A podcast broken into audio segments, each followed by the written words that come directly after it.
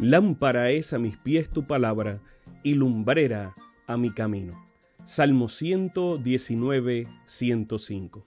Que el Dios de los cielos bendiga tu vida en este momento junto a tus seres amados. Bienvenidos a un espacio de inspiración bíblica donde su corazón será lleno de esperanza.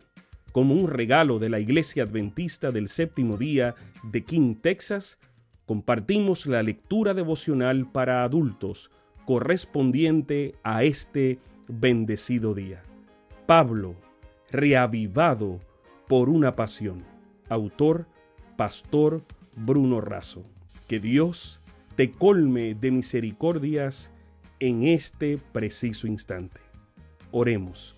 Amante Padre, que en este momento tu palabra trascienda al corazón de quien la escucha, sea sembrada y dé fruto para la vida eterna. En el nombre de Jesús. Amén. Muy buenos días, gracias por estar con nosotros en esta mañana, 10 de octubre del 2021. Justo y el justo.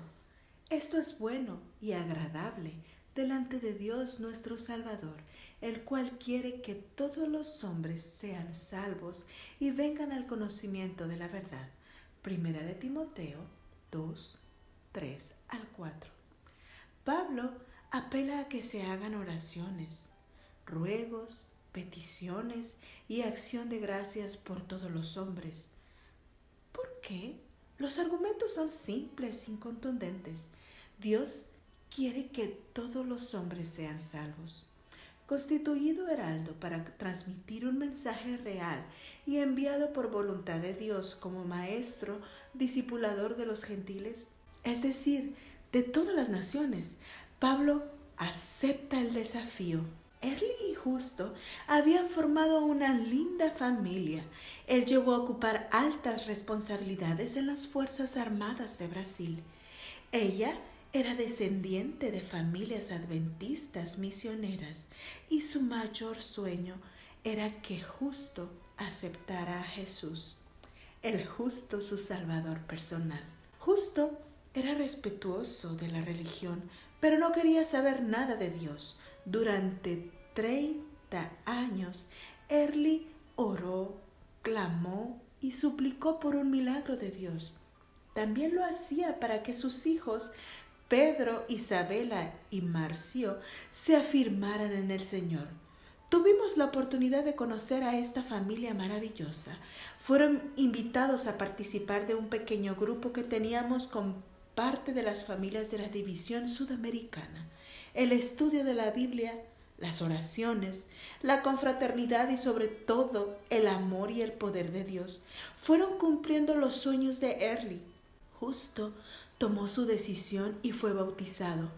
Pedro afirmó sus pasos en la fe y fue a estudiar teología. Hoy es pastor y sirve al Señor y a su iglesia, junto a su esposa Cecilia. Isabela estudió psicología y hoy es una profesional que camina en los pasos de Jesús. Por Marcio, la familia sigue orando. Pablo dice que vamos a orar por todos. Sí, por todos, pero sobre todo vamos a orar para que todos se salven. Vivimos en el tiempo más solemne de la historia de este mundo. La suerte de las innumerables multitudes está por decidirse. Debemos velar, obrar y orar como si este fuese el último día que se nos concede. ¿Qué necesitamos? Necesitamos humillarnos ante el Señor ayunar, orar y meditar mucho en su palabra.